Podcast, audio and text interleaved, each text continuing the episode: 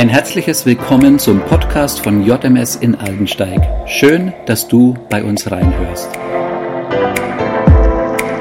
In Matthäus 22, Vers 37 bis 39 steht, Du sollst den Herrn, deinen Gott, lieben mit deinem ganzen Herzen und mit deiner ganzen Seele und mit deinem ganzen Verstand. Dies ist das größte und erste Gebot. Das zweite aber ist ihm gleich. Du sollst deinen Nächsten lieben wie dich selbst. Wer ist unser Nächster? Schauen wir nach Israel. Ich lese hier aus einer Andacht von Matthias Hoffmann. An Israels Geschichte lernen wir die Liebesgeschichte Gottes exemplarisch kennen. Israel hatte keine eigenen Rechte, keine eigene Stärke und keine Rettung in sich selbst. So ist das bis heute auch mit jedem von uns. Aber Israel hat seinen Gott, der mit ihm einen ewigen Bund geschlossen hat. Und da mag die ganze Hölle aufstehen und versuchen, Israel alles wegzunehmen. Ihr Land, ihren Glauben, ihre Existenzberechtigung, ja sogar ihr Leben.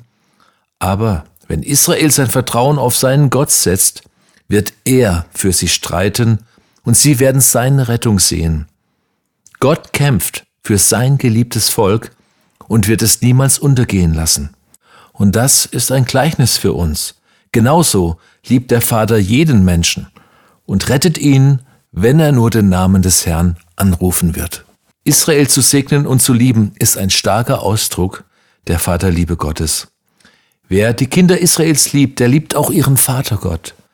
Wer aber die Juden hasst und zerstören will, der kennt den wahren Gott nicht und stellt sich sogar gegen ihn. Der Antisemitismus bis hin zum Holocaust ist ein sichtbares Zeichen für abgrundtiefen Hass auf Abba Vater.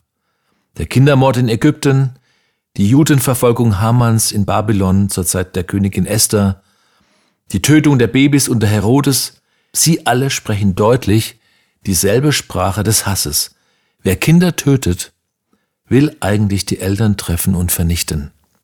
Was für ein Wunder vor unser aller Augen, dass Israel alle Vernichtungspläne überlebt hat und wieder nach Hause in Abbas Land kommen durfte. Und welch ein Wunder, dass wir als Christen unseren großen Bruder Israel jetzt lieben dürfen, nach allem Entsetzlichen, was geschehen ist. Du sollst deine Nächsten lieben wie dich selbst, sagt Jesus.